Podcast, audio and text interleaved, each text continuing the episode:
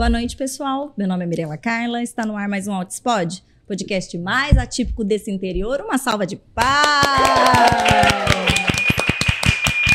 Ai, que belezinha. Palmas verdadeiras, meus queridos. Vocês sempre são enganados por quem? Juninho e Lari, fazendo bate-palma, bate-pé, assovia, né? Pra pensar que tem bastante gente. Mas não, dessa vez é verdadeiro. Estamos em Araçatuba, no Integrateia, seminário de autismo muito bacana que está sendo feito aqui no nosso interior. E eu, claro, estou aqui em parceria com o evento para capturar a galera que está aqui palestrando, trazer aqui para a mesa para um bate-papo. Então, a gente está aqui confraternizando nesse evento, uma oportunidade maravilhosa de estar tá com vários profissionais, né? E para essa mesa de hoje, nós escolhemos um tema. Esse tema, gente, está guardado na caixinha faz muito tempo, sabe? Só, só para esta duplinha, para a gente conversar sobre. A conduta médica adequada após o diagnóstico. O que, que a gente tem que esperar dessa consulta quando a gente está naquela fase de suspeita, é, né, de dúvidas, de atraso? O que, que a gente tem que esperar? Como sair dessa consulta, né? Para esse bate-papo, então, recebam com muitas palmas doutora Renata Ferreira e doutor Paulo Liberalesso. Bem, boa noite, pessoal. Sejam muito bem-vindos ao Altispod. Obrigado, obrigado. obrigado pelo convite sempre. É sempre um prazer enorme estar aqui. Tô vendo mesmo essa cara de vocês aí. É porque, assim, é que a gente tá com piadinhas internas. Vocês ainda, ainda não estão participando. Gente, brincadeira à parte. É, a Renata é uma amiga pessoal minha, né? Assim, a gente tá o dia todo dividindo é, as nossas angústias, é, a sobrecarga, né? Acho que o nosso grupinho ali, de fato, é o que mantém um pouquinho da nossa sanidade mental, né? Verdade. Dessa rede de apoio. E, e eu quis muito que a Rê estivesse aqui para conversar com a gente, porque a Renata é médica, mas ela também é mãe de autista. E ela tem a visão dela, do que veio primeiro, foi do desamparo, né? E o desamparo médico mesmo. Quando você estava na suspeita, né, do Vicente e na sua busca e de não ter sido validada inúmeras, inúmeras vezes por profissionais que estavam ao seu redor, né? E, inclusive, isso se tornou um propósito, né? De você sair da sua zona de conforto em que você trabalha quantos anos? 14 anos. 14 anos como médico intensivista, uhum. né? E, e migrar para essa parte por sentir a necessidade de mais profissionais atuando como especialistas, né? O Vicente, você começou a desconfiar do diagnóstico dele com quanto tempo? É, na verdade, eu já notava desde bebê, né? Eu já falei isso algumas vezes, né? Eu baixo o contato visual na amamentação, mas eu não considerava isso suficiente, né, para um diagnóstico. E não sabia dos outros comemorativos, né, até por não ser da minha área, né. Então, assim, sempre tive guardado para mim, né, de acordo é, da maneira como ele foi crescendo, eu fui observando outras situações e até chegar nos dois aninhos dele, que aí não tinha mais como não perceber, né, todo o comprometimento, todo o atraso que ele estava apresentando naquele momento. Então aí ficou nítido, evidente, né, não tinha mais como. Então, assim, é, a partir desse momento, eu não esperava não ter facilidades, né? Em, eu tive, assim, facilidade, ah, o meu colega não tem data para atender, mas arrumou para mim, entendeu? Rapidamente. Eu falei, resolvido, né? Vamos ver o que, que é que tem que fazer né? Porque eu não sabia nada sobre o tratamento. E aí, assim, não tive tempo para falar, para viver meu luto, para chorar, me lamentar, negar, nada, né? Eu fui atrás de correr contra o tempo aí pelo prejuízo que ele estava apresentando. E aí, para minha surpresa, a dificuldade que eu tive, né? De não receber o diagnóstico. E até uma coisa que o Paulo sempre fala, né? Ah, ou que eu escuto as outras famílias falarem: ah, mas ele é nível 1, era um grau leve. Não tem esse grau leve em crianças pequenas, né? A gente não faz o diagnóstico precoce se ele for um autista nível 1, né? É no mínimo 2, 3. A intervenção precoce é justamente para que essas crianças migrem para um nível 1. Né? Então, assim, realmente o Vicente não era nível 1 Então, qual que era a dificuldade da pessoa me dar o diagnóstico, me orientar, real. é, me orientar, sendo que eu chegava falando, né? A dificuldade é dar o diagnóstico para a família, mas a família já sabe, né? E quando, e quando a família já sabe, né? O que, que é que você tem que fazer de fato? É, hoje em dia que eu comecei a atender as famílias, eu não vejo ninguém vir até mim sem pensar no diagnóstico. É lógico, que se já Entendeu? chegou, é porque tá identificando atraso. Você pode não dar um nome ainda para aquilo, mas É. você tá com aquela pulguinha atrás da orelha, né? E aí aquela chance que a família já trabalhou para chegar até ali, e aí você ou contemporiza, né? Enfim, não, não dá um direcionamento. Porque dar o diagnóstico é o de menos, né? Eu, é, de- assim, eu não tive esse tempo de busca do diagnóstico, de não ser validada. O Arthur, praticamente o nome dele no final da SM5, assim que ele ah, faz isso, faz isso, faz isso, tipo, foi muito fácil reconhecerem o autismo dele. E eu fui em três médicos na época, e todos, assim, muito categóricos, beleza, autista, só que isso, fim, é isso. Tchau. Deus te abençoe, querida. Boa sorte nessa vida. Na verdade, dois foram assim e um ah, me, me deu uma prescrição de remédio e, enfim, não, não tinha uma orientação, porque o diagnóstico ele não pode encerrar uma consulta. Ele é o início de uma consulta, né? A partir daí, você tem que dar um direcionamento, porque senão eu faço o que com esse diagnóstico? Tipo, qual é a serventia? De fato, você identificar alguma questão. É você buscar um tratamento adequado, uma estratégia adequada, porque senão se, se perde, né? Não, não tem fim aquilo, né? Não tem uma finalidade. E, e para mim, eu, eu fiquei muito tempo, né, sem ter um médico acompanhando o Arthur. E falei, tudo bem, viverei sem vocês, entendeu? Não dá, não, não tô me dando suporte, deixa. Mas, assim, brincadeiras à parte, fiquei bastante tempo desamparada e demorei muito para encontrar, assim, pessoas como o Dr. Paulo, é, não, eu fiquei maravilhada, de verdade, porque eu não via pessoas, assim, né, esse acolhimento, esse, esse direcionamento. Eu via um bando de família tudo perdida, com o CID ali na mão e, e sem orientação, né? Então, eu não tive, não veio de médico nenhum para mim qual era a intervenção adequada, o que que funcionaria, o que que a ciência mostra, né? Tipo, não, não veio nada disso. Mas você não via no médico aquele seu primeiro contato vai vir, tipo, de quem? Você fica muito desamparado. Total, total. Você sabe, Mirella, eu sempre faço uma, uma correlação com os transtornos mentais com as doenças físicas, né? Olha como seria um absurdo, por exemplo, imagina que você, você vai num médico, num pneumologista, e você chega lá e fala assim, não, eu vim aqui porque eu tenho febre, eu tenho tosse e eu tenho dor no peito. E eu tô com catarro. Aí ele faz um raio-x e fala assim, a senhora tem pneumonia. Tchau. Você vai chegar e falar assim, não, mas como é que resolve o problema? Eu falei, não, não, a consulta acabou. Tá aqui, ó, o teu diagnóstico de pneumonia, o CID é tal e pronto.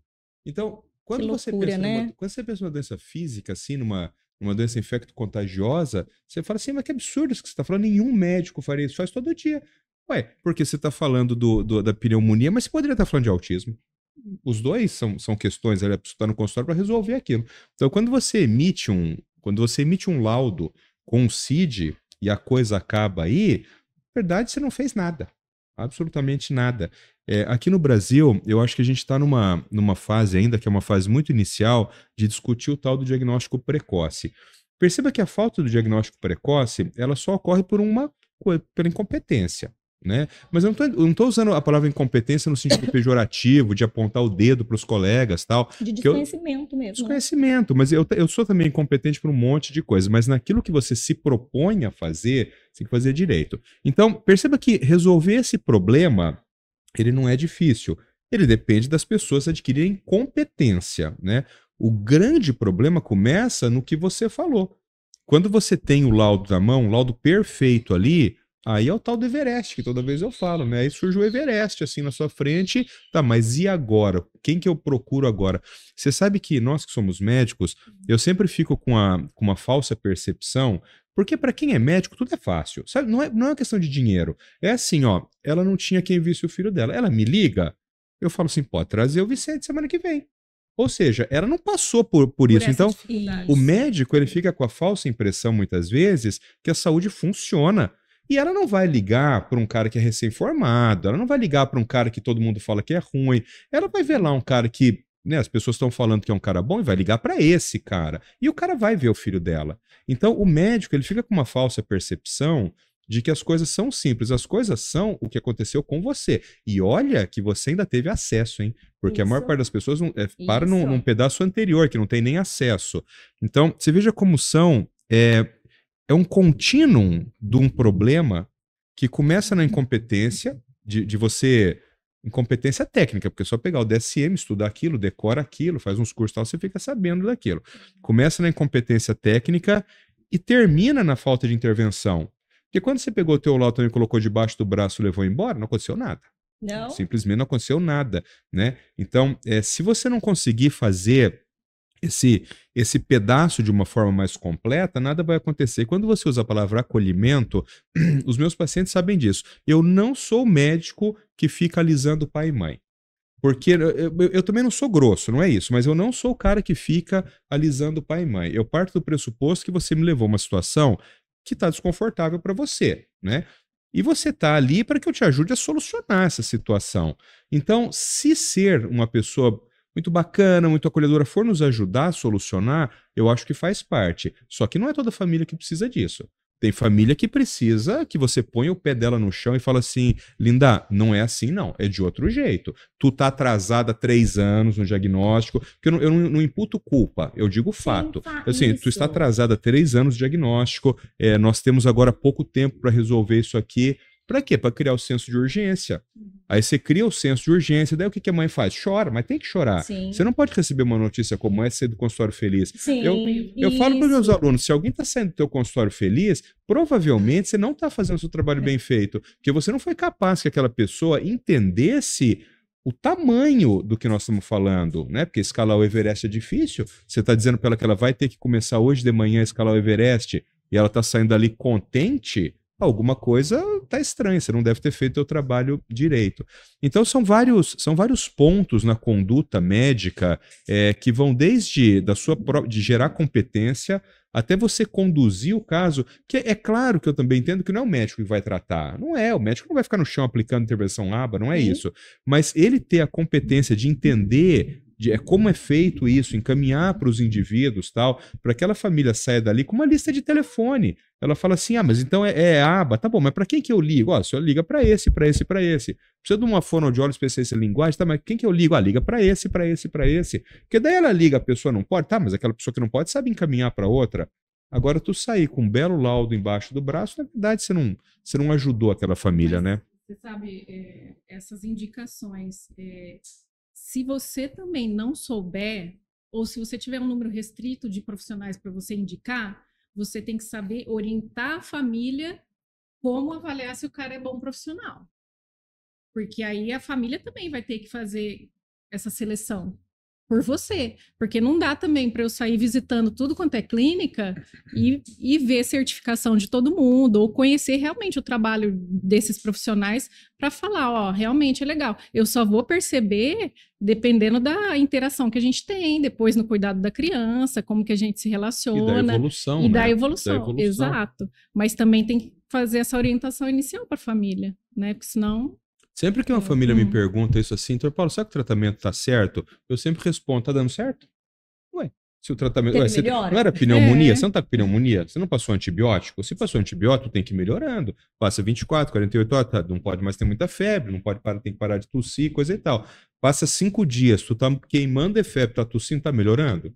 Então, o tratamento está ruim, tem que mudar, né? Então, quando você fala de transtornos mentais, na verdade, é exatamente a mesma coisa. Então, sim, o indivíduo está melhorando, ele está progredindo, ele tem uma boa taxa de aprendizado. Se ele tem, provavelmente a gente está no caminho certo. Uhum. Se não tem, talvez precise reformular isso aqui. Então, a gente chama de auto, de auto controle, né? Quer dizer assim, o indivíduo é o controle dele mesmo. É, uhum. você não tem como no transtorno do espectro do autismo comparar o desenvolvimento comparar a taxa de aprendizado dele com a taxa de aprendizado é, de uma criança neurotípica. E eu tava, hoje eu estava assistindo uma aula ali, eu estava pensando em falando isso, como que não deu tempo. É, as crianças neurotípicas, elas aprendem segundo uma, uma curva de aprendizado, né? Uhum. Então elas saem acelerando e depois elas estabilizam. A criança neurodivergente não, ela aprende segundo não. uma reta. Então, você não tem como. Isso é um modelo matemático, né? É um, um, um, gráfico. A criança neurotípica aprende assim, a neurodivergente assim. Não tem parâmetro de comparação. Então, você só pode comparar o desenvolvimento da criança neurodivergente com o dela mesmo. E aí você vai calculando a taxa de aprendizado para saber se aquilo está dando certo ou dando errado. Tem alguns números que eles são números que eles são muito gritantes, né? Uhum. E as famílias não pensam nisso. Se você pega, por exemplo, uma criança de, sei lá, 4 anos de idade, uma criança de 4 anos de idade, típica, ela aprende de 5 a 9 palavras novas por dia. Então você entende que, olha o senso de urgência, e por isso que é importante Nossa. falar isso para a família. É. Cada dia que o seu filho não aprendeu de 5 a 9 palavras, ele está pior, ele não está melhor. Se ele aprendeu duas, daqui a seis meses ele vai estar pior do que hoje, porque Sim. o controle, aí o controle Isso. é com quem é típico. Aí ele vai ficar distante. Portanto, baixas taxas de aprendizado uhum. também não estão certas. Então, o que, que é o, o, tratamento? Que a intervenção que está dando certo? É aquela criança que a mãe volta depois de seis meses e ela fala para você assim, doutor agora mudou. Agora ele está conseguindo interagir melhor, ele consegue pedir as coisas em casa usando uma palavra. Você percebe que aquela intervenção ela tem um impacto social né? Quer dizer assim, não, não, não é só aprender algumas palavras, a família está ficando contente porque está mais fácil viver com aquele indivíduo. Sim. Esse é o controle de se um tratamento está indo bem ou não está indo bem. Mas você sabe o que, que eu percebo também? Que nem você falou assim, às vezes é a falta de competência, mas não só isso. Às vezes é a falta de compromisso. Sabe por quê? Eu vejo isso em outras áreas também. É, a pessoa acha que o problema não vai estourar na mão dela. Então ela joga para frente entendeu? Ela passa para frente. Por exemplo, eu já tive experiência de dar notícia ruim há 14 anos, né? De, de óbito ou de risco de vida, enfim. Então, assim, se eu falar para a família que o paciente está indo bem e esconder parte da verdade, e o paciente morrer no meu plantão, eu vou ter que chamar eles de volta, falar, ó, oh, desculpa, sabe, eu não contei tudo. E aí ele morreu. Sinto muito. Não, peraí. Não, não foi isso que você me falou, você mentiu entendeu? Você escondeu que estava grave, que é a mesma coisa, Sim. né? Você está escondendo que é uma coisa séria, né? Você tem que agregar a família nesse tratamento, explicar o quanto isso é grave, né? O quanto a gente tem que correr contra o tempo, né? Para não perder a possibilidade de ajudar essa criança a ser independente no futuro, porque esse é o principal objetivo. E mais, para preparar aquela família para o que vem pro, pro, pro grau de, de assim, de, a força que tem que, que tem que movimentar, porque não pode ficar na inércia. Aquela família não vai poder ficar como está, a rotina hum. não será a mesma, terá que ter todo um rearranjo, né? E, independente da situação que você tem, muda, vira nossa cabeça, nosso mundinho de cabeça para baixo. E a gente precisa de alguém é. que te te faça assim, cair a ficha disso Isso. mesmo, né? Aí Nossa. você, aí você fala assim, olha, é autismo, mas autismo não é o problema. É, né, o problema é a gente não fazer o diagnóstico. Claro que não. É o problema. E é um problemão. Um problemão. Porque a, as pessoas também estão nessa onda de falar assim: olha, não, os autistas fica todo mundo bem, é só fazer o tratamento precoce, a intervenção precoce, a intensidade. Então, assim, tem as dificuldades da gente conseguir essa intervenção que ela seja de fato intensiva, né? E tem aqueles que não vão ter uma boa evolução, nem com o melhor dos tratamentos.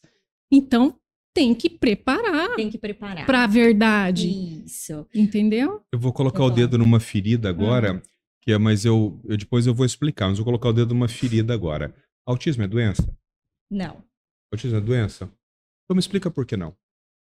Não, não consigo te dar uma explicação. Só porque é transtorno. Isso aqui é um transtorno. Por que, que não é doença? doença porque não Explica, cura, não você é médica. Por que, que autismo não é doença? Porque nasce aquela condição, o que mais? Eu tô, tô replicando, vai. Então, se uma pessoa você. nascer, por exemplo, com um tumor cerebral congênito, também não é doença? Você pode nascer com tumor cerebral. Tenta mais uma. Por que, que não é doença?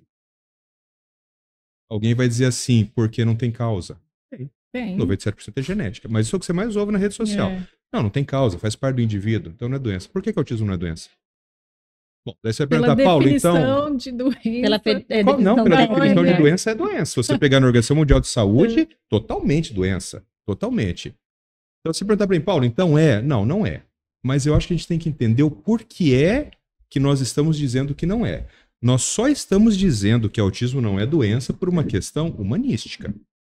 Então veja um pouco. Se, um, se você leva seu filho num, num médico, que ele está com dor de barriga, o cara faz um ultrassom, e fala assim: ah, é apendicite. Daí você fala, como é que resolve isso aqui? Tira o apêndice. Opera, tira o apêndice, você devolve essa criança para a família, leva essa criança para casa e ela não tem mais a dor que ela tinha. Então você fala assim: apendicite é doença? Perna quebrada, ingessa. Perna fica boa, tal, tirou a doença.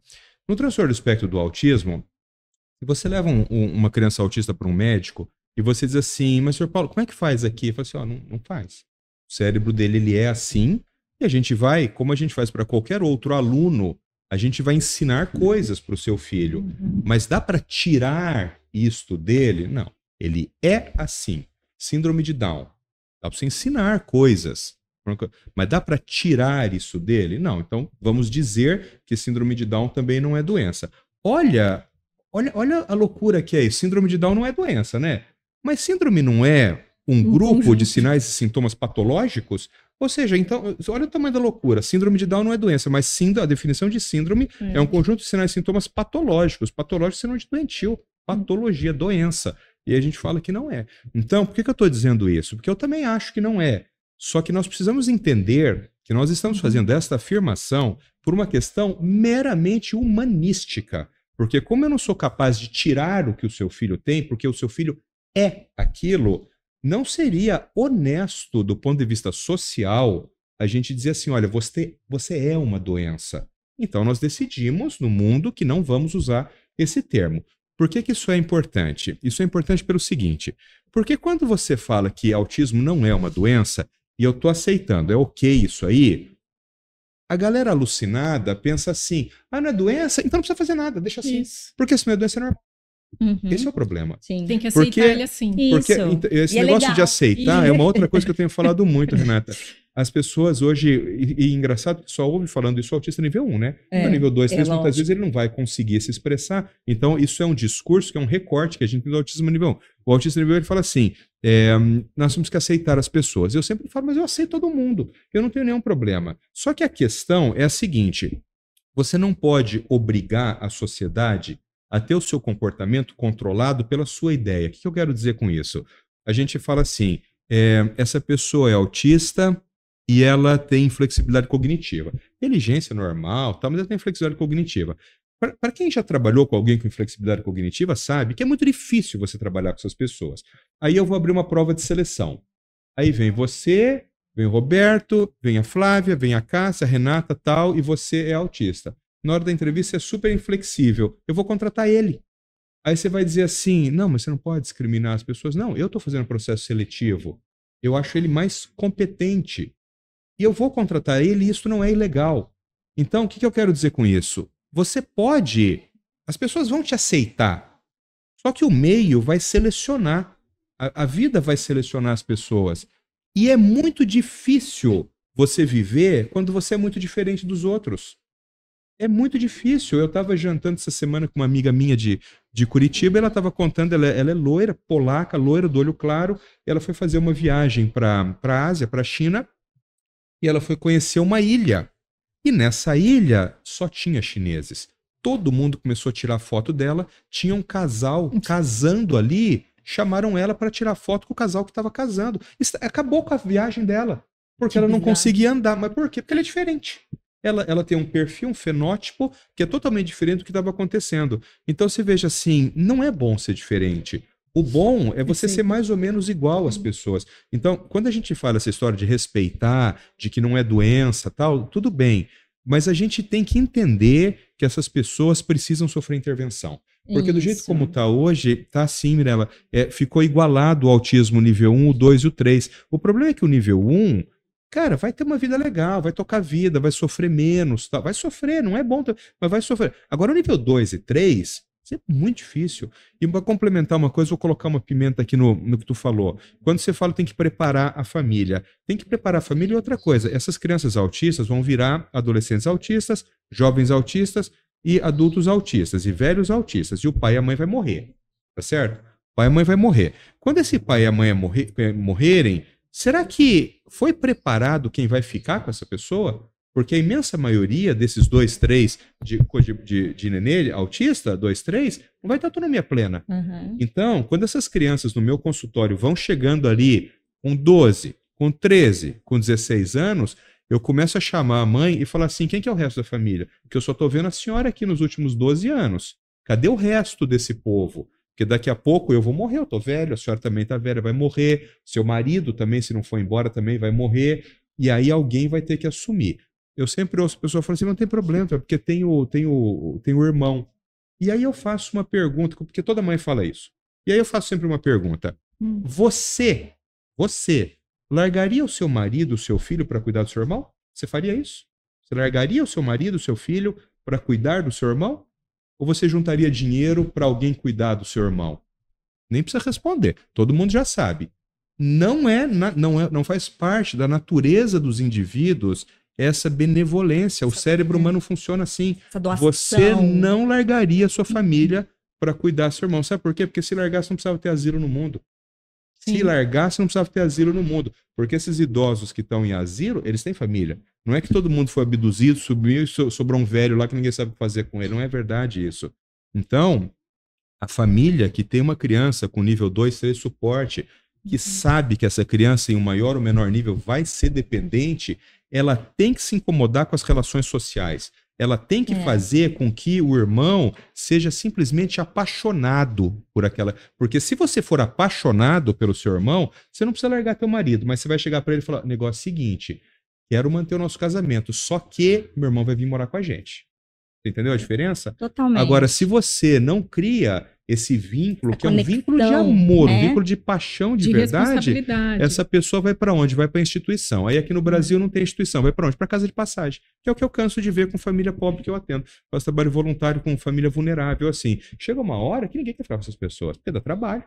E eu, eu também não faço julgamento, não dá trabalho mesmo. Sim, Às vezes a sim. pessoa fala, eu preciso trabalhar para pagar aqui, pagar conta, para sustentar sim. minha família, até então eu não pra posso ficar com ele. E aí essa pessoa vai, por exemplo, para uma casa de passagem simplesmente porque não tem aonde deixar. Não tem aonde deixar, não tem quem fique com essas pessoas. Esse é um problema, Mirella, muito pouco abordado hoje. Exato. Sabe por que, que, é pouco? Porque é muito duro de é, falar isso aí. Ninguém quer falar ninguém sobre, quer ouvir né? falar então, sobre isso, mas é muito duro. Mas para quem trabalha com populações vulneráveis, com população de baixa renda. Essa é a realidade. Eu faço isso há 25 anos. Eu peguei criança pequena com síndrome de Down, que agora é um adulto, que o pai e a mãe morreram, porque tiveram, claro, essas mulheres mais velhas, quando tem essas crianças, às vezes morre a mãe, o moleque tem 28 anos. Esse menino vai viver mais 30, mais 40, mais 50 anos, com quem cuidando? É muito duro falar sobre isso, mas é uma realidade que essas famílias têm que. Faz parte do trabalho do médico colocar essa carta na mesa e falar: não é para agora, não, a senhora vai viver bastante ainda, mas o trabalho precisa começar agora. É, supostamente exato. vai viver bastante, né? É, Porque nem supostamente, isso a gente exato. Supostamente, se tudo der certo, é. você vive bem, um tanto bom aí, né? É. Mas, exato, para tirar a gente nessa, dessa pasmaceira, assim, que é tudo, tudo bem, é. aceitação, só uma dificuldadezinha e tal, você precisa, de fato, de clareza. Meu, não é assim que a banda toca, né? A Mari Marangoni, né? Hum. O Dr. Paulo também conhece, querida, amiga nossa. O marido dela trabalha no RH de uma usina.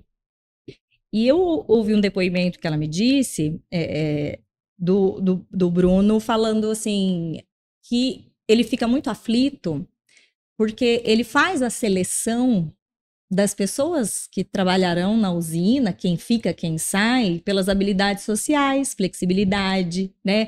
Tipo, função executiva. E que ele, assim, o filho dele não passaria na seleção dele, exatamente isso. Então, assim, e que isso é uma dor muito grande.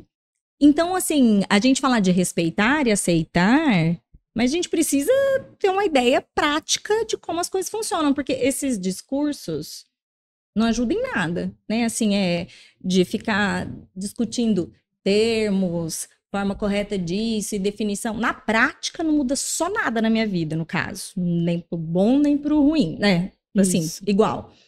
Então, precisa de suporte. Uhum. E é a seleção natural do mundo mesmo. Você tá fazendo ali porque você é mãe, porque você é pai, porque você é parente, você tá ali, e aí daqui a pouco você não tá. E mesmo se você tivesse crescendo, como é que você inclui essa, essa criança? E até mesmo de ter a noção da gravidade da situação, se tem deficiência intelectual envolvida, se tem outras questões, outras comorbidades sérias, para a gente, enquanto mãe, também ressignificar nossa nosso conceito de felicidade, de sucesso, os nossos sonhos para os nossos filhos. Porque a gente não parou de sonhar para eles, mas a gente adaptou muitos desses sonhos, nós criamos novos, Uhum. porque aquelas ideias antigas já não cabiam mais nessa realidade nossa. E não adianta forçar para encaixar, porque não encaixa. E esse choque precisa acontecer. Isso também tem que fazer parte do tratamento. Essa readequação da família. Todo mundo, porque isso falando da minha vida aqui, mudou o cenário da vida ali de umas 15 pessoas, pelo menos, só com o diagnóstico do Arthur. Então, eu que saí do trabalho, minha mãe meu pai, eu mudei para virei vizinha deles para que me ajudassem mais. Meu sogro, minha sogra, meu marido trabalhava o triplo porque eu estava trabalhando menos, tipo, é, é assim, um sistema imenso de modificação e, e a- quando a gente recebe diagnóstico, grande parte do nosso sofrimento é porque a gente sabe que tem esse Everest. Mas não tem como poupar a gente disso. A gente realmente precisa se conscientizar. E tem muitos médicos, e isso eu já ouvi a Rê também falando, e eu julgo como covardes até no teu caso, porque você é ali na UTI. Tem aquele médico que está acompanhando aquele paciente, que é o médico da família, e ele fica poupando. E aí sobra depois para você, que não tem vínculo, não é a médica de confiança deles ali, dá a notícia ruim do quão grave e Do- ou porque da morreu terminalidade. Né? E, e que você pega famílias completamente iludidas da situação que estava. E olha que injusto que é isso. Porque para mim é covardia. Isso faz parte do seu papel enquanto médico, né? Não, não é questão de ser grosseiro ou não, mas da clareza, você precisa informar. É, eu faço esse paralelo com a criança pequena, que o Paulo falou até da curva de aprendizado. Quando a gente está no começo, tá todo mundo perto ainda. E aí o tempo vai passando e você fica, você não, não é só fica com a impressão que piorou, realmente piorou, porque ela vai ficando mais distante dos pares. E aí você vai contar aquilo que não contaram lá atrás, né? Alguém que só deu o diagnóstico e mandou embora e não resolveu o problema, ou não dimensionou o tamanho do problema. Aí você pega e fala assim: Poxa, mas ninguém te falou? Você não se preparou minimamente para as próximas dificuldades? Entendeu? Porque, assim, quando eu comecei as intervenções do Vicente, eram cinco horas semanais. Ninguém me falou que aquilo era pouco. Eu achei que era adequado. Entendeu? Aí, quando as meninas abriram a clínica de intervenção, e você começou com o Arthur lá, eu não comecei com o Vicente, porque ninguém nem me falou para ir conhecer o lugar. Eu falei assim: ah, de certo que o Vicente não precisa disso. De Na certo, não é tão cabeça, grave, né? é. Tipo assim, o filho dela E deve eu- ter um caso mais grave. que Exato. E eu retornando com o Vicente, né? Porque assim, é um trampo. Você marcar consulta, você se organizar para levar seu filho e para você levar numa pessoa que não vai te ajudar a resolver o problema, poxa, que saco, foi isso que você falou. Eu Fiquei um tempão com o Arthur sem ter um médico, porque também achei que não precisava disso. E aí você vai levando a coisa para frente e ninguém te conta a verdade. Eu vou- acho Vou fazer um adendo nisso aí Entendeu? também, Rê. Ah, Porque a gente do médico, do médico, do É. médico, mas também tem o seguinte, ó. ah. Você pega um moleque com autismo nível 2. E aí você fala pra mãe assim, tá levando o psicólogo, fala quanto? Duas horas por semana. Tá, mas veja, se um Nem o psicólogo, psicólogo. tá. Se o psicólogo tá fazendo o menino grave, ele Uhum. tá oferecendo duas horas por semana há dois anos. Mas então ele também não tem nada de autismo. Porque ele não teria que ele dizer pra você, fala assim, olha, deixa eu dizer uma coisa, está errado o seu tratamento. Nós não podemos tratar isto aqui com duas horas de. Você pode até falar assim, sim, mas não posso pagar isso, então tudo bem. Mas assim, você tem que estar sabendo que está errado. exato. Porque tá- tempo. eu, eu acho isso até mais Hum. grave do que o médico, sabia? Porque o médico, a consulta dele durou uma hora, uma hora e meia, sei lá, tudo bem, se encerrou. Mas às vezes você pega crianças que estão anos Com fazendo tratamento com um profissional. E aí, como é que fica daí? Aí, eu, eu, se eu fosse pai, eu chegaria e falaria assim, poxa, mas você não podia ter me avisado? Porque numa dessa, vai que eu tenho dinheiro para fazer 40 horas por semana. Hum. Vai que eu quero acionar o plano para fazer 40 horas por semana. Ué, então eu, eu acho que essa responsabilidade é uma responsabilidade meiada. Hoje, É. na discussão no Congresso ali, uma pessoa falou uma coisa e eu fiquei meio engasgado para falar, mas vou, vou falar aqui. Dizer assim, porque hoje, é, hoje muitas mães sabem mais do que o médico. Sinceramente, aí do médico errado. É. Porque se você que não, você não sabe, Se você não é você é médica, você não sabe nada. é. Você é engenheiro, tu é advogada. Se tu leva teu médico, se tu leva teu filho num neurologista, se tu sabe mais do que ele, Tá. alguma coisa tem que estar errada.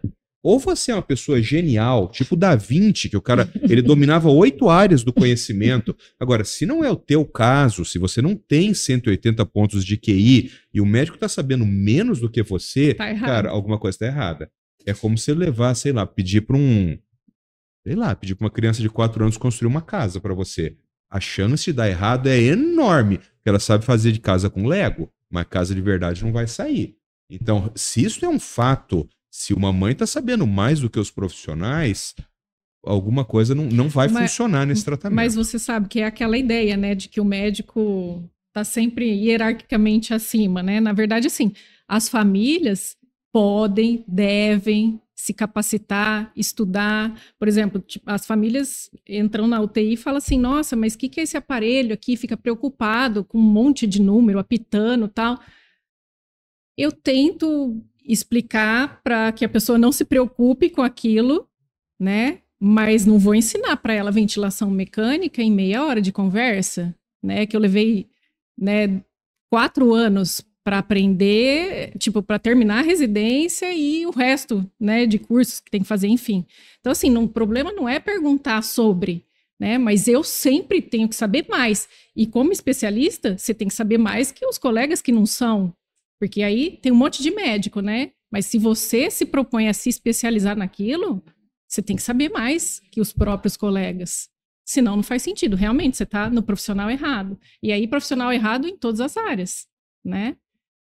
E na a gente, psicologia, na sim, a gente fonoaudiologia, na fisioterapia. nisso, né? é. Falta de Eu, capacitação eu, geral. eu tenho dito, Mirella, que a, a internet criou uma, uma geração de pessoas que tem a falsa impressão que sabem alguma coisa. Eu sempre dou esse exemplo, ó. Você chega, chega para você e fala assim: Nossa, linda, eu gosto de música clássica. Daí você fala, ah, eu também gosto, mas tu não gosta, tu não entende nada de música clássica. Tu fala assim, ah, mas eu também gosto. Daí eu falo, puxa, mas eu gosto de piano. Daí tu fala, ah, eu também gosto. Peraí, Paulo, eu preciso fazer xixi. Aí você vai lá no Google, escreve lá assim, ó, Beethoven. E aí você lê ali o, o Wikipedia do Beethoven, tá certo? Isso. Três minutos você leu. Aí quando você volta, você fala assim: você nem sabe, Paulo, adoro Beethoven. Eu, eu me dediquei a minha vida a estudar Beethoven. E aí você fala que ele nasceu, lá, lá, tal. E, e aquele retrato que eu olhei, eu falo, nossa, mas essa garota ela entende tudo de música clássica. Não, você só leu o Google. Aí, olha a diferença. Eu sou formado em piano clássico. Eu fiz 12 anos de piano. Eu entendo de Beethoven. Você entende a diferença? Totalmente. Então, quando alguém chega, por exemplo, um pai chega para discutir análise do comportamento, eu, eu, eu geralmente eu deixo assim um pouco, mas chega um momento que eu falo, ó, Espera. não tem como. É. Não tem como, porque isso é um conhecimento que, se de fato você quiser discutir linguagem, você precisa voltar em 1957, precisa ler o comportamento verbal de Skinner, precisa ler o comportamento biológico dos organismos. Se você fizer todo esse trajeto e você de fato agora entende sobre comportamento verbal, eu consigo te explicar, eu consigo. Agora, eu não consigo para você que leu assim, abre reforçamento e punição, abre reforçamento e Não, não tem como discutir isso aí. Então, a internet, ela cria, ela tem criado uma legião de pessoas que acham que entendem as coisas. E isso, às vezes, dá a falsa percepção de que "Ah, a mãe sabe mais do que o médico. Não, não sabe. Não sabe. Se você pegar um, um terceiro anista da faculdade de medicina, não é possível que uma mãe saiba mais do que ele. Não é possível, porque esse menino ficou durante já mil dias, manhã e tarde, estudando medicina. Não é possível que uma mãe que tem uma criança de dois anos agora saiba mais medicina que ele. Não é razoável isso. Então eu acho também que você tem que colocar essa perspectiva para as famílias e dizer assim: olha, é, isso que a senhora está falando está errado, mas está errado porque a senhora não tem conhecimento, não tem nenhum problema, porque não é Uhum. da sua área. Agora, ou a senhora confia no que eu estou falando, ou a nossa relação acaba aqui, porque olha a loucura, você está me pagando, gastando seu tempo, gastando seu dinheiro para comprar uma coisa de mim, que é o quê? Conhecimento. Aí eu lhe dou o conhecimento, o senhor não acredita? É que nem você ir no mercado, comprar um monte de coisa, pagar no caixa e deixar a mercadoria. É, o, o, o médico é isso. O que que você foi adquirir lá? Conhecimento. Você foi lá comprar conhecimento. Se você não aceita o que o cara falou, você não levou a mercadoria para casa. Alguém faz mercado e deixa a mercadoria lá? Não é razoável. Então, essa é a mesma coisa. Eu sempre digo, eu faz muitos anos, não me lembro, faz muitos anos que eu não encerro alguma relação com alguma família, porque as pessoas costumam confiar em mim, mas eu não teria nenhuma dúvida em fazer isso. Falar assim, olha, eu não sou o melhor médico para a senhora, porque a senhora não tem confiança em mim. A senhora precisa de um médico, a senhora. Um filho, Mirella, é o que? É a maior joia que você tem. Quando você vai pegar a sua maior joia e vai pôr na mão de alguém, você tem que confiar muito naquela pessoa. Não dá para você querer colocar a tua joia na mão da pessoa e ficar cuidando assim do que é que ela tá fazendo com a tua joia. É, então, só que isso, essa postura, não é nem só de firmeza que eu digo, né, que os médicos têm que ter, e teriam que ter, mas já não é uma postura é, comum, assim, na massa do que a gente vê de depoimentos, porque não são firmes, tentam amenizar o que está falando, não é, laudam o que falam, né? Digo por experiência própria. Não não colocavam para mim o que me diziam, porque não vai, não vou me indispor com o convênio, não, sei lá eu, mil coisas. Então, também se acovardam, então não querem se comprometer. É como se não fosse um problema não é, não é problema Isso. meu, né? Assim. Mas foi o que a Rê falou, né? De não resolver, empurrar o problema para frente, empurrar né? Empurrar para frente. Isso, isso, eu sempre falava. Eu, depois, agora eu, eu, lido menos com estudantes, eu fui parando de falar isso. Mas eu sempre falava isso. É, a coisa mais fácil é se empurrar um problema para frente. Você quer ver? Eu, se você me levar o seu filho com autismo, eu consigo ficar três anos pedindo exame para ele, sem fazer diagnóstico, empurrando para frente. Você pede uma tomografia, pede um ultrassom, você pede uma ressonância, aí você pede um eletrocurto, aí você pede um vídeo EG de 12, aí você pede um vídeo EG de 24, aí você pede uma ressonância com magnética funcional.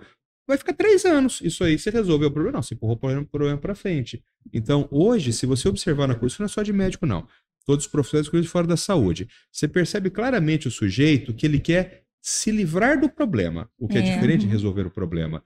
Então, se eu peço um hemograma num pronto-socorro, por exemplo, você sabe que o hemograma vai demorar mais de 12 horas. Meu plantão é de 12. Quando tu voltar, não sou eu que estou aqui, não é problema meu. Entendeu? Eu olho e falo assim, essa menina que está com leucemia, deixa eu pedir um hemograma aqui. Quando você voltar, é o meu colega que tem que falar de leucemia, não sou mais eu. Agora, o que, é o cara que resolve? Ele fala, puta, eu tô achando que você está com leucemia, linda, leucemia é uma doença muito grave. Então eu vou fazer o seguinte, eu vou internar você no meu nome, eu vou pedir um hemograma na urgência, e aí eu vou ver esse hemograma na urgência, vou ligar para o meu colega da oncologia que vai vir aqui colher sua medula óssea. Aí você resolveu o problema do isso. doente. Agora, você conhece gente que está fazendo isso? Não. Eu tenho visto cada vez menos. Não. Porque dá trabalho, né? Dá trabalho. Fazer dá trabalho, e, né? E, e, eu até, assim, como eu também vivencio muito isso, por exemplo, é, a gente vê pacientes terminais em que é prolongado o processo de morrer, né? Porque o médico não só não falo por mim, mas assim, é muito mais fácil você falar assim: olha, seu parente está piorando, nós estamos num momento em que a gente consegue jogar o problema para a família ou realmente fingir que o problema não é seu, né? É, a gente está num momento em que ou a gente faz hemodiálise ou ele vai morrer. Então, assim, você jogou para a família tomar uma decisão que é sua, enquanto profissional. Porque você sabe que mesmo fazendo a hemodiálise, o cara vai morrer. Não é garantir, ah, fez a hemodiálise, ok, resolveu o problema, ele vai ter alta. Se isso for acontecer, você nem vai jogar para a família. Mas é um paciente terminal, por vários comemorativos. E aí você vai jogar a culpa na família? Você acha que a família vai falar o quê? Faz hemodiálise. Tipo, vai demorar uma semana para morrer. Mas a pessoa não vai ter essa culpa. Eu matei meu parente. E o médico não tem que fazer isso, jogar essa responsabilidade para a família. Nossa, falando Entendeu? isso, me aconteceu ontem uma coisa. Eu estava vindo ontem de Curitiba para cá e eu estava eu tava no, naquele ônibus que leva até o, até o avião. Até o avião. Hum. E atrás de mim tava um homem, um pai com uma criança. Uma menininha que devia ter uns 4 para 5 anos. E a menininha estava pedindo. Eu, eu tenho um pouco de perda auditiva, então eu não ouvi o que ela estava pedindo, mas ela estava pedindo alguma coisa que o cara não queria fazer. E em determinado momento, o pai fala assim: então você quer fazer isso, é, mesmo que o seu papai fique super triste? Uhum. Olha, olha como isso parece uma coisa natural. Todo uhum. mundo fala, ah, mas eu já falei isso aí. Uhum. Quando você vai pensar sobre essa frase, então você, a responsável pelo seu sentimento é o outro. E o outro é uma criança de 4 anos. Uhum. Ou seja, então, então tá bom, então você faz isso do seu jeito, mas só que o papai vai ficar super triste com você. Cara, olha, olha, você está falando de um adulto, é. que é um homem de 35 anos, que não sabedouro de como resolver a situação, porque ele não tem manejo de comportamento nenhum, resolve transferir a responsabilidade do gerenciamento do sentimento dele para uma outra pessoa que tem 4 anos de idade. A minha vontade era de virar e falar assim, cara, tá tudo errado você tá fazendo. Tá tudo errado. Não vai funcionar esse jeito de cuidar de criança. e é o que você falou. Uhum. É assim, é você, você, você sabe que o doente vai morrer. É você falar assim, não, eu não quero, eu não quero assumir o ônus de ter que falar sobre a gravidade do que está acontecendo, porque é um momento pesado para todo mundo. trabalho. Então passa para ela, É. ó, ela decide, não faz hemodiálise, você vai morrer de qualquer jeito mesmo. Isso. E, e aí me veio a, a imagem desse cara falando pra essa nenezinha de que, não, então você faz, mas o papai vai ficar muito triste com você. É bem nessa, é bem É nessa assumir ordem, as né? responsabilidades Assumir as do que é da sua responsabilidades. competência. E aí, E gente- gerenciar, né? E gerenciar É. a questão, gerenciar de forma resolutiva, né? E aí a gente pensando, então, nessa conduta médica adequada. É, chega ali a criança novinha, né, com atrasos evidentes, né, suspeita de autismo e tal. E aí, né, de falar para a família do autismo leve ou falar do grau 1, o que, que vocês falam disso? Olha, eu vou falar do que eu, do que eu já vi, mas aí você vai acrescentando. Porque, assim, é aquilo que eu falei, as Sim. famílias já estão vindo para mim com ou com o diagnóstico e às vezes a- o tratamento mal conduzido, ou naquela fase assim, eu acho que é, mas eu não tenho certeza, eu preciso que você me fale. E aí, às vezes, alguém, algum membro da família pergunta assim: ah, mas é leve, né, doutora? Eu falo assim: olha, espera aí, a gente tem que fazer um paralelo. Né? A, a criança, quando ela é muito pequenininha, todas têm um alto grau de dependência, né? Então, assim, os níveis são divididos de acordo com o suporte necessário. E as crianças pequenas, independente dela ser é, atípica ou típica, elas precisam de muito suporte. Então, assim, não tem como um bebê não ter um, um nível de suporte alto. Né? Que aí eu volto a falar. Realmente, a terapêutica adequada, a intenção é sair desse nível de suporte alto para um nível menor. Então, assim, isso não não causa um impacto tão ruim, né? E a gente deixa esse assunto para depois. É, é contemporizar, né, Isso. de novo, não enfrentar, é. né, a situação. Não, mas passa a real situação, só que a gente vai definir melhor como que essa criança está sendo conduzida mais para frente. Mas todo mundo tá ruim agora. Não, então, mas Né? é isso, Exato. isso É. de você, de primeira, já falar em grau, em consulta É. com criança tão pequenininha que nem iniciou a intervenção, você não sabe se vai responder fácil, se não vai, a gente... Isso. Porque é muito difícil saber, era, era do que eu pensava do Arthur. É, meu, eu falo pra ele, pe- pega a bola. Ele não pega. Ele também não me olhou. É. Ele também não rastreou a bola. Eu não sei se compreendeu, eu não sei se a questão é na motora, roça, né? eu não, eu não sei, pode ser tanta coisa. Como é que eu posso falar que isso é uma coisa leve ou bobeira se eu nem comecei a estimular, intervir? Eu não sei o tamanho do buraco que eu tô lidando, o, o tamanho do prejuízo disso. E, e geralmente quem usa essas, né, que fala isso de, ah, é porque é grau 1, ah, é, É. porque é leve, é só na intenção de passar a mão na cabeça, É, de alisar. Porque assim, eu- aí você vai me falar o que você vê também, né? Porque às vezes você vê as crianças pequenas, mas você já vê uma, uma que é pequena, mas já com alguns pré- pré-requisitos. Então você fala assim, puta, essa criança é uma intervenção, ela vai responder rápido e daqui a pouco já tá falando bem, sabe? Você tem essa sensação. Sim. Mas você vai arriscar? Não tem como, né? Eu não arrisco. Tem uma outra perspectiva, Rê, que eu É. gosto de colocar para as famílias também, que é assim, ó. Eu prefiro uma criança nível 3, que daqui a um ano e meio virou 2, e com a graça de Deus daqui a 3 anos virou 1, do que uma criança nível 1, que daqui a 3 anos é nível 1, daqui a 5 anos é nível 1, e quando chega na adolescência, muitas vezes vira nível 2. Porque isso é uma coisa que a gente sempre fala assim, ah, mas dá para diminuir os sintomas? Será que diminui? Será que vai vir, vira 1, coisa e tal? Eu, eu falo assim, olha, uma vez que você está fazendo o tratamento, a intervenção correta, a evolução não depende de nós, depende do potencial genético de aprendizado.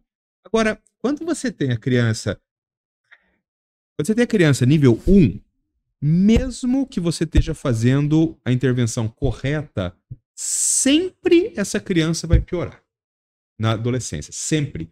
Não há como ela não piorar. Por que, que não há como ela, ela não piorar? Porque a demanda comportamental é outra. Sim. Então, uma criança. Eu sempre dou o exemplo de é, é, habilidades de relações íntimas, que a habilidade de relação íntima é uma coisa que uma criança de 5 anos não precisa ter, mas um garoto de 17 precisa.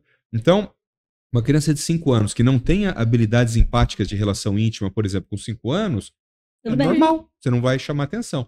Agora, um menino que chega com 17 anos de idade, não tem habilidades empáticas de relação íntima, e ele quer conseguir uma namorada. Olha o estrago que isso vai fazer na vida dele. Então ele continua sendo nível 1? Cara, ele, ele era nível 1. Mas agora, essa falta de habilidades que ele tem, tem um impacto muito maior. Então, você entende que ele pode começar a depender de coisas aqui que ele não dependia? Então, você pode ter perfeitamente um que é nível 1 hoje, nível 2 daqui a 15 anos. Então, a grande sacada que eu falo para as famílias é sair dessa história se é nível 1, 2 e 3. Isso tem importância epidemiológica, para que o governo saiba exatamente aonde pôr dinheiro, coisa e tal. Do ponto de vista prático, para a vida das famílias, o que interessa é taxa de aprendizado. É você pegar os relatórios de hoje, os relatórios daqui a seis meses, os relatórios daqui a 12 meses, 18, 24, 36 e tal, e comparando e checando as porcentagens de aprendizado. Se o seu filho está aprendendo rápido, ele é bom. Se não está aprendendo rápido, você vai ter problema. Daí você diz assim, mas é, quanto que é aprender rápido? Eu faço uma outra analogia. Imagina um sujeito que você está fazendo uma cirurgia e o cara hum. começa a sangrar muito. Você cortou uma artéria ali que não era para cortar. Começa a sangrar muito. A primeira coisa não é colocar sangue nele. A primeira coisa é fazer o sangramento né? parar. Caso contrário, você vai ficar enfiando sangue aqui, saindo aqui, enfiando sangue aqui, saindo aqui. Então, a primeira questão quando você está abordando o bebê autista, lembra das cinco, nove palavras que ele tinha que estar aprendendo por dia e não está? Primeira coisa é você conseguir ensinar de 5 a 9 palavras. Para quê? Para que ele pare de dia a dia e ficando mais atrasado. Depois que você estancou o sangramento, aí, e isso pode demorar seis meses, um ano, um ano e meio, dois. Depois que você estancou o sangramento, é a partir daí que você começa a fazer comparações com quem é neurotípico. E aí, se ele tiver, com o passar do tempo, se aproximando do comportamento neurotípico, a família vai ficando mais, mais, mais feliz. Aí você vai tendo a clara percepção que a criança está melhorando. Mas ela primeiro tem que ter parado de piorar. E isso não passa por você saber se é nível 1, 2 e 3. Isso é irrelevante. Isso Sim. tem a ver com taxa de aprendizado, não com o nível de suporte. E só aquele prêmio consolo no, na consulta, porque é difícil de engolir o, que o diagnóstico. É um desserviço, desserviço que o médico faz. Sabe por quê? Porque, ó, você concorda que quando você tem um diagnóstico, todo mundo está querendo ser enganado? Pô, Todo você mundo, chega né? lá, é. você chega na consulta, você, eu falo para você, ó, seu filho é autista, autista grave, viu? Daí você não confia. Aí você vai no outro ali, o outro fala assim, você tá louca. Cada criança tem seu tempo. Isso aqui, você, olha, mas isso aqui é estimulação, porque é negócio de tela. Tá colocando muito na tela, virou autista. Negócio de pandemia, a galera tá virando autista. Aí você fala, ah, então esse negócio de tela, isso é bem tranquilo, daqui a pouco ele tá normal. Você vai em qual médico? Você vai nesse. Porque faz parte, faz parte do funcionamento do nosso cérebro o acolhimento. Aí você fala, não, eu me identifiquei com esse. Porque esse aqui tá falando que vai dar certo, que ele falou que deve de dar errado, eu vou ficar sempre nesse aqui. Então, quando você vai numa consulta, o moleque tem dois anos e meio, é autista, é óbvio que não é autista nível 1. Não existe diagnóstico de autismo nível 1 nessa idade, porque o autismo nível 1 nessa idade você não consegue ver o, o que corrobora o, o diagnóstico, você não consegue ver os prejuízos. Então aí tu fala que é nível 1, a mãe já tá querendo ser enganada. O que ela fala? Ai, glória a Deus, não precisa fazer nada, vou pôr na creche que passa. Você já perdeu aí mais seis meses, um ano, um ano e meio de intervenção não, dessa criança. Então, fala... Então, isso é um desserviço. É. Nem fala nível 1, já fala leve, porque aí é, é, é melhor ainda. Leve é mais legal ainda. Ó, mas eu vou te falar nessa dificuldade que eu tive, né, de receber o diagnóstico, a primeira não deu, aí você vai para a segunda, porque aí você fica você procurando um diagnóstico para o seu filho, porque é isso que você quer, né? É, Na verdade, assim, feliz. você quer uma rede de apoio, você quer que mais pessoas agreguem ali para conduzir a coisa, mas enfim. Aí eu cheguei em outra colega, eu falei assim, olha, é, eu trouxe ele aqui, né, tipo, para você me dar o diagnóstico, né, e assim, porque ele tem isso, isso, isso, por A mais B, então ele fecha, né, critério. A pessoa falou assim, não, não é bem assim. Porque assim, pode ser que isso aí seja só um atraso, e né? Passa, é, isso. Aí eu falei assim, puta, a pessoa me convenceu por A mais B que podia não ser. Aí eu falei assim, é, realmente, acho que pode não ser.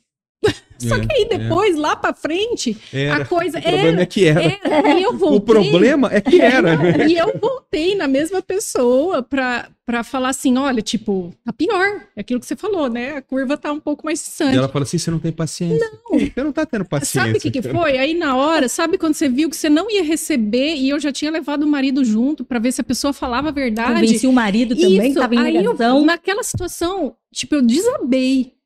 E a Não, isso pessoa. ainda tem que ouvir do, do cara assim, eu não te falei? Eu é, não, isso mesmo. é. Isso, falei, eu né? escutei a Eu falei. pessoa falar assim, a hora que eu desabei, porque acho que é muito tempo, né, de estresse, de, Muito, meu de Deus. pressão, você sozinha lutando contra uma coisa que você não espera. Eu desabei a chorar, a pessoa falou assim, nossa, mas por que você tá assim? Tá Cara, cansada, maluca? cara, Maluca. que vontade de... E é Você sabe uma coisa, Miriam, que eu acho engraçado, eu primário. falo isso brincando, mas é verdade. É, porque às vezes as mães chegam e parece que elas decoraram dessa. Eu falo, igualzinho tá ali, né? E aí o médico fala, não, não é. Eu sempre falo assim, ó. Você chega com uma pessoa e fala assim, ó, vou te descrever um animal. O animal, ele anda de quatro, ele Hum. tem pelo marrom, ele tem o nariz de couro, orelha pra cima e faz au au. O que que é? O cara fala jacaré. Tipo É assim, a mesma a pessoa coisa. falou É, tudo. Tudo. Você só tinha que falar assim, puta merda, será que é um cachorro? A pessoa fala jacaré.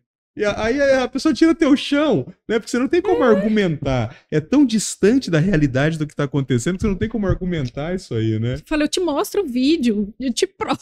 Deixa eu Não. te provar. Coleguinha, vem aqui, vem aqui, coleguinha, deixa eu te e mostrar. tem outro negócio do contato visual. Eu sempre falo isso meus alunos, né? A mãe chega e fala assim, não, mas não olha nos olhos, eu chamo ele, ele não vem aqui e tal. E, e a mãe fica com isso, né? Aí Hum. o médico fala assim, não, mas ele olha, quer ver? Daí ele fala assim, José!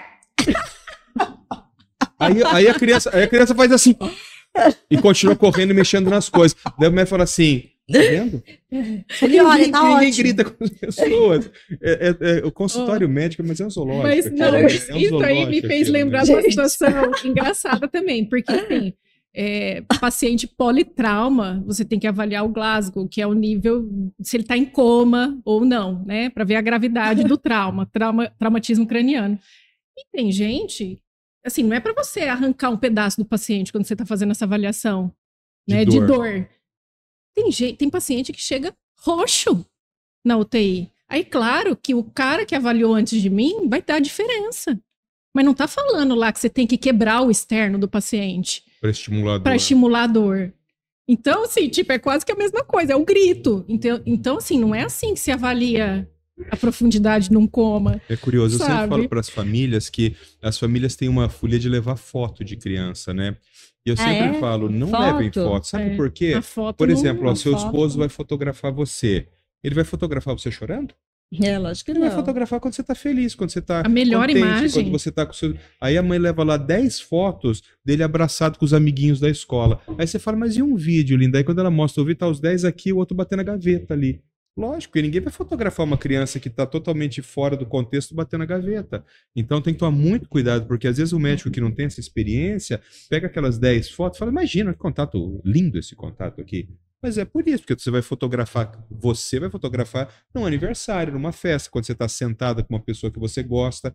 Então cria uma situação que ela é totalmente, totalmente artificial e que às vezes o médico que não tem experiência engole essa história, É. né? Gente, eu não sabia que levavam fotos. É muito comum. É. Muito comum. Não, colega, não, comum. não rola, mãe. É Mas você vídeo, pode é ver, Vídeo, é, vídeo. É, mas você pode ver, às vezes você olha no Instagram, a maioria às vezes é foto, você fala assim, nossa, aquela família tem uma criança com TEA. Você vai olhar e fala, nossa, mas pelas fotos Não parece. não parece, né? A Você criança sempre sorrindo. aquele é, recorte isso, fantástico, isso, né? melhor foto, né?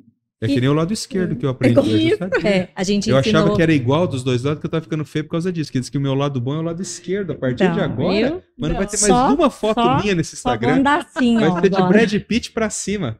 Mas não vai ter uma feia. Ainda de, da questão da conduta médica aí na primeira consulta, a questão de entender a realidade cultural, financeira, cidade que aquela, aquele indivíduo está, aquela família, isso faz, deveria fazer parte também do médico quando te prescreve o que tem, mas isso está completamente distante do mundo que você vive. Porque assim, né, é- é, vou perguntar e, e- e falar uma percepção minha, porque tem o lado daquele que te orienta e tchau, também não te ajuda a solucionar aquilo. E tem aqueles que também, por saber às vezes que na tua cidade não tem nada, nem te informa, que é como você mesmo disse. Então, é, uma coisa é a pessoa estar fazendo duas horas de intervenção por semana, sabendo que aquilo não é o ideal, mas é o que ela tem no momento, foi o que ela conseguiu e, e ela tá ciente disso. vida que segue. Outra coisa é aquela família que está fazendo duas vezes por semana, completamente pleno, achando que está dando o melhor, que né, que está oferecendo o que existe de melhor de tratamento. Né?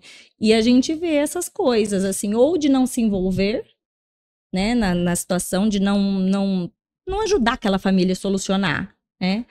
Ou então de nem oportunizar aquilo, não esclarecer que o que ela está fazendo é ruim. Ai, mas ela não tem condição, ela nunca vai ter. Mas ela, na minha cabeça, quanto mãe, mas ela precisa saber o que é o melhor. E aí, ela, enquanto mãe, a família, eles. Aí a gente começa, porque são, eh, são etapas, né, pra gente. Como que eu consigo solucionar isso? Né? Será que eu consigo uma ajuda? Será que consigo um benefício assistencial? Será, enfim, cada um. Mas a gente tem que de novo, a clareza do que realmente funciona, não é?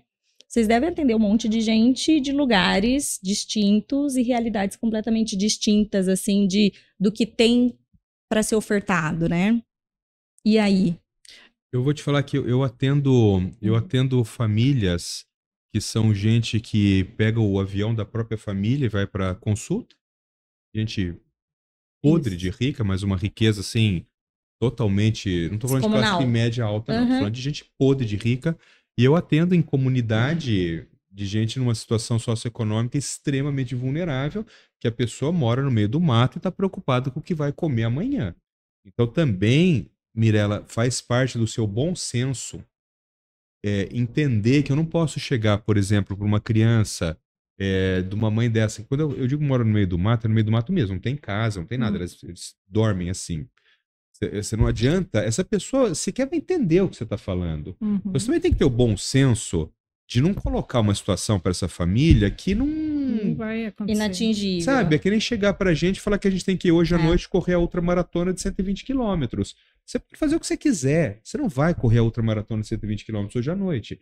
Então, eu acho que tem que ter esse bom senso. Agora, quando você fala de pessoas que minimamente poderiam ter acesso a um plano de saúde, e aí eu tô falando, sei lá, alguém que poderia gastar 300, 400 reais por mês, coisa e tal, aí eu, aí eu concordo integralmente. Aí eu concordo integralmente, porque aí a pessoa pode dar os pulos dela. Entendeu? Aí a pessoa fala assim: olha, se o senhor tivesse me falado, eu tinha processado, eu tinha ido na promotoria, eu tinha feito, eu tinha acontecido. Aí eu, aí eu acho que sim. Entendeu? É, Mas eu, eu, acho que essa diferenciação ela, ela, é, ela, é muito importante, importante. Porque aqui eu, eu falei esses dias, acho que foi com você que eu falei, Renata. Hum. A gente no autismo, a gente vive numa bolha é. Que a gente acha que todo mundo sabe tudo de autismo, todo mundo é obrigado a saber. Ninguém sabe nada de autismo. Se você sair na rua e parar as primeiras 10 pessoas aleatória e perguntar assim: você sabe o que é autismo? Não. Você sabe o que é autismo? Ah, é retardo, né? Você sabe o que é autismo? É síndrome de Ninguém sabe do que nós estamos falando. Então, para que você de fato faça uma família entender, uma família que acabou de chegar ali nessa vida, entender toda essa dinâmica, entender tudo que é preciso, é muito difícil. Você não tem como chegar para uma mãe que não tem o que comer amanhã de manhã e querer imaginar que ela vai fazer curso de aba, que ela vai virar a T da criança. Isso não vai acontecer. Isso não vai acontecer. Eu falo para você, eu há mais de 20 anos trabalho em trabalho voluntário com esse tipo de comunidade, as pessoas não entendem o que você está falando. Quando você fala 40 horas por semana, a pessoa a gente parte do pressuposto que 40 horas por semana a pessoa sabe que uma semana tem 7 é. dias, tem 168 uhum. horas e vai fazer 40 horas. Ninguém sabe nada disso, a pessoa não entende cognitivamente muitas vezes o que você está falando. Então, o tratamento do autismo, ele é muito distante. E eu vou falar uma coisa agora de plano de saúde, porque eu concordo com tudo. Eu acho que tem que processar. Eu tô, tô, para mim é tudo ok, não tem problema. Eu só, eu só quero colocar a seguinte perspectiva. Pensa numa criança autista nível 3 fazendo 40 horas por semana. Plano de saúde, qualquer um que seja. Você paga 400 e usa 18 mil. Você acha que essa conta fecha? Se você, se você tem uma empresa, você paga 400 e gasta 18 mil. Você acha que essa conta vai fechar? Aí você, você é advogada, você vai dizer assim: não, Paulo, mas não tem problema que eles são obrigados por lei. Eles são, mas só que a hora que o plano fechar, você vai ficar sem. Porque o plano vai quebrar se você vai pagar 380 reais e vai consumir mensalmente 18 mil reais, esta empresa vai quebrar. Ela pode sustentar um pouco porque ela está ganhando dinheiro de outras fontes, sabe? Porque a empresa também não dá, prejuízo também não dá. Mas vai chegar uma hora que vai quebrar. O aumento da taxa de tratamento, de intervenção que a gente tem, vai quebrar. E quando quebrar, todo mundo vai ficar sem. Vai ficar sem você que é rica que pode, vai ficar aquele ali que era classe média, vai ficar o outro que é remédio a todo mundo, vai ficar sem, porque a empresa vai quebrar.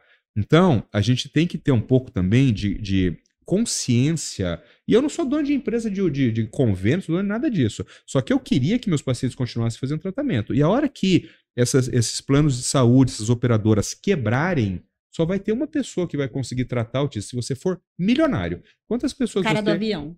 Só esse. Só Quantas pessoas você conhece que podem tirar 15, 20 mil reais do bolso todo mês ali e pagar? Sem reembolso, é tirar e pagar. Quantas pessoas você conhece? 10? 5? É? Bom, então você veja, todo o resto, se não tiver plano, vai depender do governo. Você está vendo alguma instituição pública tratando autismo de verdade? Eu não, nesses 25 anos eu não vi nenhuma. Tratando de verdade, não vi nenhuma.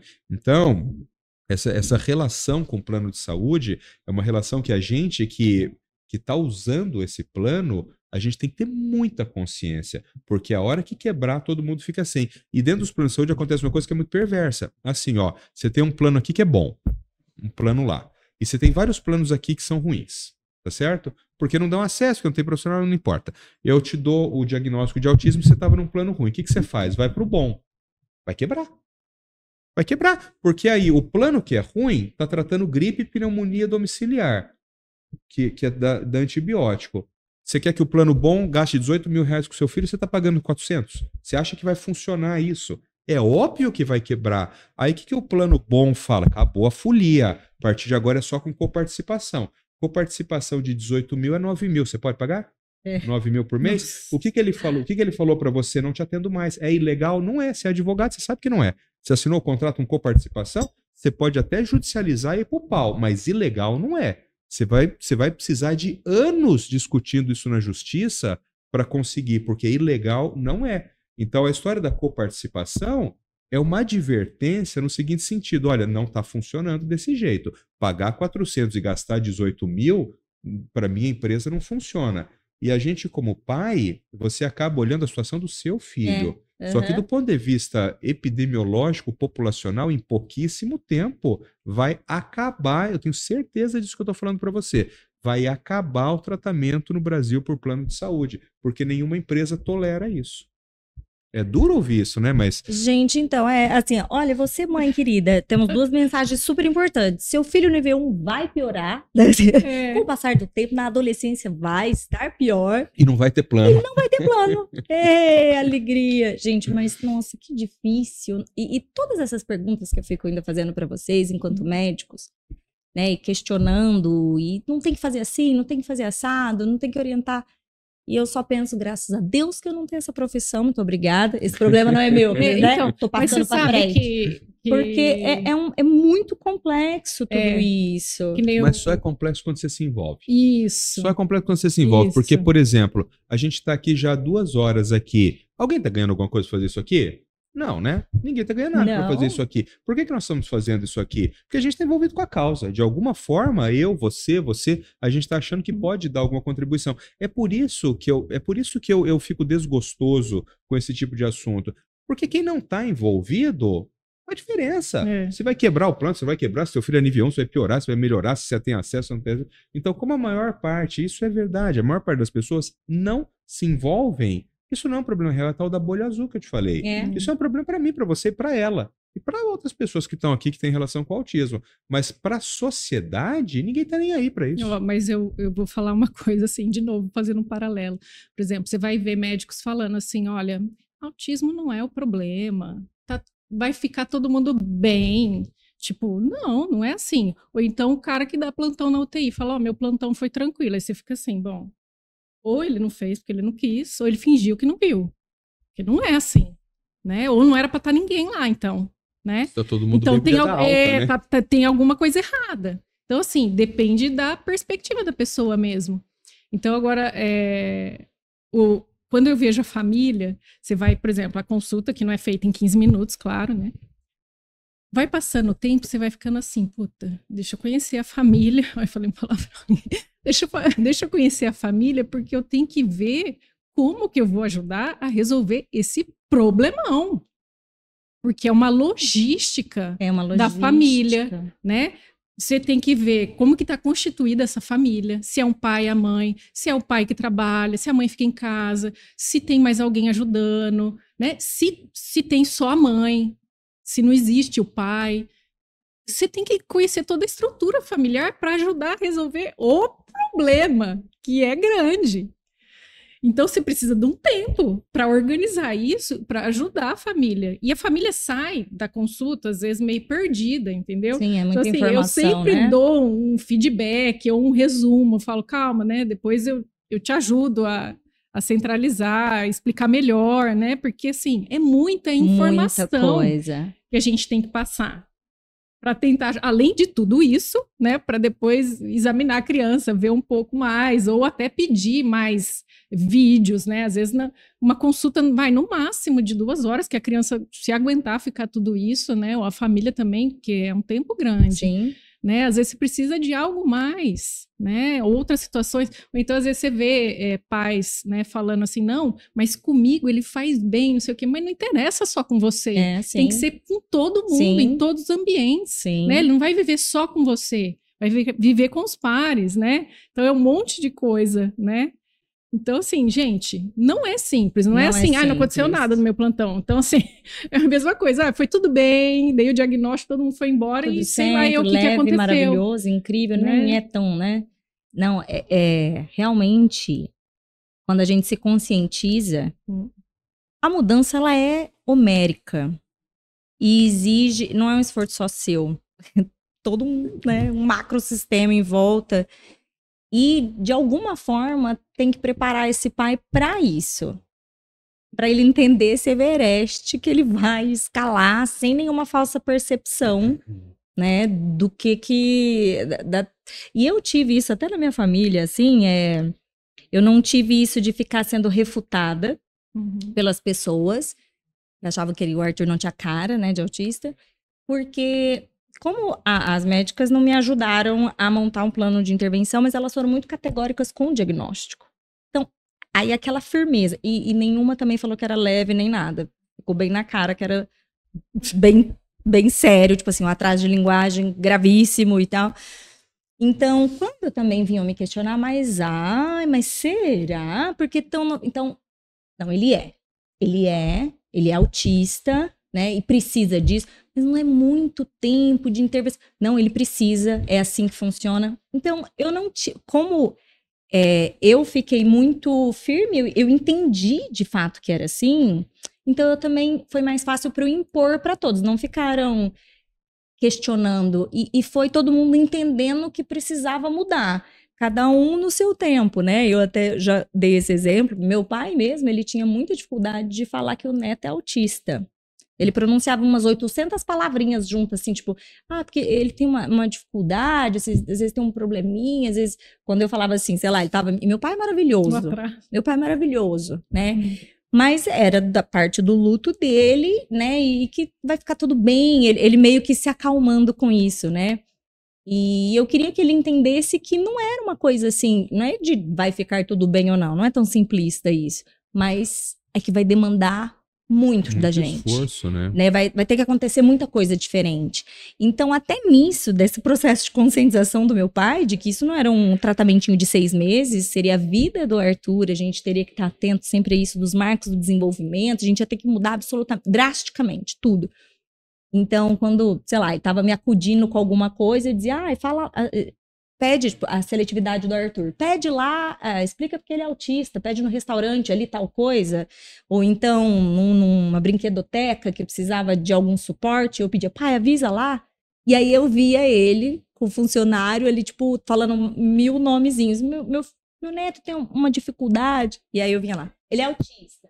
Pai, fala que ele é autista, seu neto é autista. Seu neto é autista. E, e isso é difícil. E tudo bem, ele é autista.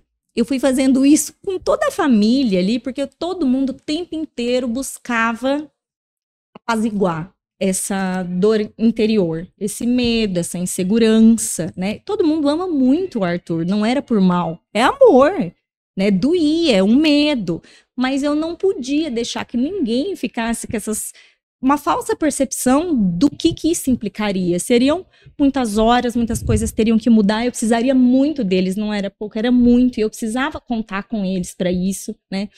Então, acho que até assim, um primeiro passo de modificação é, é de verdade a família sair com clareza do problemão que tem nas mãos, né? Que não é nada simplista e, enfim. E foi só com desse jeito que eu era muito drástica com todo mundo, assim, né? E, tipo, ó, repete, é autista, é autista, é autista, até normalizar, até nem causar mais impacto. Olha que legal, agora a gente É. fala como se fosse, que né? Você me lembrou, já? A minha filha Maria, quando ela ia descer na escola, ela descia e batia a porta do carro. Uma caminhonete. Então ela soltava a porta e pau! E eu falava, meu amor, por favor, não bata a porta do carro, porque vai, sei lá, vai estragar. Me incomodava o negócio de bater porta. Uhum. E eu fiquei uns três, isso faz tempo, já fiquei uns três meses. Chegou um dia, eu, eu, eu falei assim, se ela bater de novo, eu vou descer e vou falar com ela. No meio do Bom Jesus, ali, com uma escola gigante lá. Ela desceu e pau! Eu desci e falei, filha, vem cá. Nós vamos fazer treino de bater porta. Eu todo mundo. Eu falei assim, pega a porta, abre. Ela super constrangida ali, assim. Eu falei, abre a porta, abre. Agora bate devagar, pau. Eu falei, faz isso de novo. Foi umas cinco, seis vezes. Mas ali assim, ó, pá, abre de novo, faz de novo. Minha mulher tava do lado, ela falou assim, vai estragar essa porta, essa porta eletrônica, sei lá, Uhum. tal. Falou assim, vocês ficarem fazendo isso, vai estragar a porta. Eu falei, só mais uma. E Abra de novo, abre. E na última, ela tava fechando aquele negócio assim, ó. pra ver se deixava ela ir embora. Sabe quando que ela bateu de novo a porta? Nunca. Isso faz uns 4, 5 anos, é treino. Se É você treino. fica marretando, marretando, Ué, é autismo, não é? autismo, autismo, autismo. isso, Uma hora é você faz uma prova, o que que é autismo? Aí a Exato. pessoa não Ó, erra mais. ó, autismo peguei. aprendeu atrás de linguagem, mas e a outra palavrinha, autismo? E foi mais ou menos lá em casa, foi, foi sendo dessa forma mesmo, assim. E acho que até os, os maridos, hoje eu vejo assim, ó, se eles não estão em negação igual tava o Atílio e vários outros, né, os maridos das nossas amigas que tava tipo assim, ali, tá vendo? Não é nada, né? Pode ser também o caso do meu marido que saiu de lá impávido colosso, né? E Em eu choque. assim, você entendeu, né? Sim. É, é autista, tudo bem. É isso, né? E eu pensei, não, não entendo, não é possível que o cara Sim, mas eu entendeu. casei com esse cara, ele tem uma elevação que eu não, Não, não conhecia. entendeu. É uma elevação quase mediúnica. chorando e tal. Mas depois aí com É o é o diagnóstico dele, Deu pra entender. aí depois do diagnóstico do pai, a gente entende a expressão que não está adequada com o que está sentindo, é a psoríase atacando, a pessoa tendo um monte de coisa e tudo bem. É, Ok, Isso, é a vida. Vida que vida segue, segue, vida que segue. né? Então, assim, você não está desesperado, você realmente você não entendeu onde que você está. E a gente precisa desse esse luto, essa dor, não tem como você querer pular essa etapa, ela faz parte de todo o processo. Para a família toda. Não, é, eu, eu lembrei de outra coisa, porque a gente, a gente continua falando dos problemas, né, do quão grave é. Assim, o Paulo, outro dia eu vi um, do Outspod mesmo, um recorte, você falando do overtreatment, né? Então, assim, porque é, não só pelas intervenções inadequadas que a gente tem, né? Então, o médico acaba medicando a mais, como quando o problema também chega para o médico, em vez dele tentar solucionar, ó, realmente tem que modificar a intervenção, é mais fácil ele dar uma solução aparente para a família, né? Então eu vou dar um medicamento. Pronto, fiz minha parte, né? Do que realmente fazer um contato com esses profissionais, né? Ver o que muito está mais- acontecendo. avaliação. né? Muito mais trabalhoso. Então, eu acho que não só pela falta de intervenção adequada, como pela própria Comodidade. arrogância do médico, né? É, o que dá o- menos trabalho para ele é. As pessoas têm ainda a falsa É. impressão de que médico é igual a remédio, né? Você sabe que existem estudos que mostram Uhum. que remédios mais caros têm mais efeitos do que remédios mais baratos? Mas, mas não pelo fato de ser mais caro e ser melhor. É porque o, o valor que o indivíduo gasta para, comprar um medicamento tem um impacto sobre a sua percepção de eficácia. Então, é, se uma consulta termina sem o médico dar um remédio, muitos médicos acham que não fizeram a sua parte. Porque as pessoas vão lá esperando receberem um remédio, né? Isso é uma coisa que eu tenho desconstruído todos os dias no meu consultório. Eu falo para as famílias, eu falo assim, olha, você vai conversar com as outras mães, as mães vão falar assim: "Ah, doutor Paulo não gosta de dar remédio". Adoro dar um remédio. A questão é que remédio é sempre uma forma porca de resolver um problema que é complexo. Por quê? Porque o comportamento humano ele é extremamente complexo. Então, se você já tentou todas as medidas de gerenciamento de comportamento, você já mudou o ambiente, você já treinou as pessoas e não funciona, você tem que dar remédio.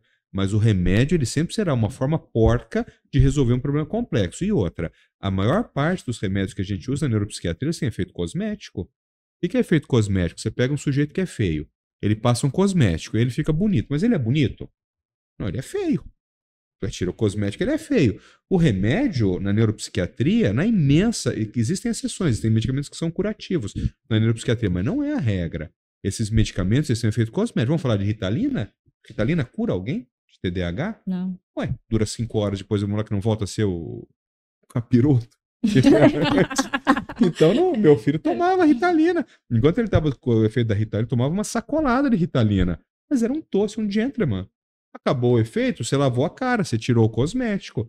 Então, por que, que eu estou dizendo isso? É, o uso de medicamento, o uso de medicamento é, desacompanhado de outras intervenções que de fato vão resolver o problema daquele indivíduo, na verdade, tá, você está enganando a família, a família está enganando você, tal, porque você sabe que a hora que você acabar o efeito do remédio, o doente volta a ser o que ele era antes, né? Então você, eu, eu, eu desconheço, desconheço algum transtorno mental que você possa cuidar dando só remédio, que não haja nenhuma outra intervenção. Eu desconheço um transtorno mental que possa ser curado, que possa ser conduzido dessa forma.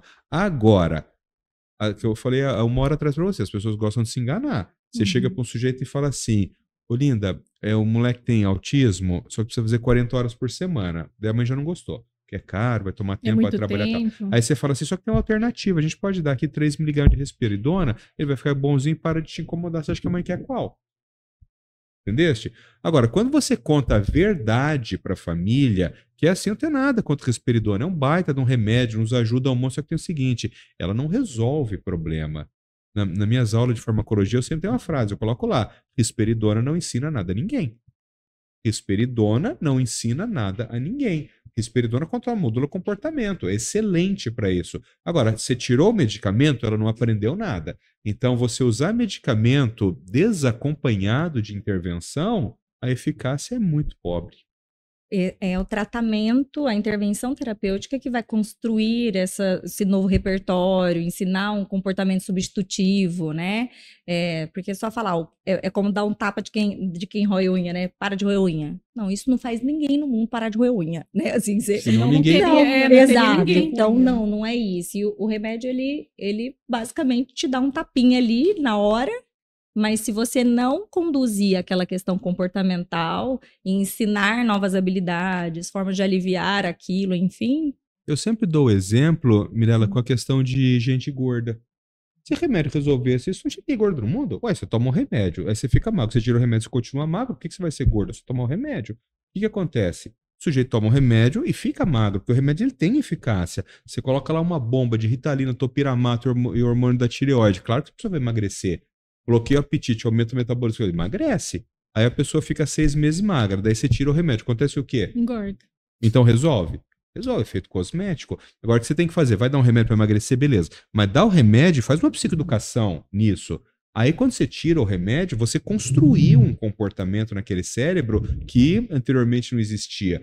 Aí você passa a ter uma chance muito maior daquele indivíduo ficar magro o resto da vida.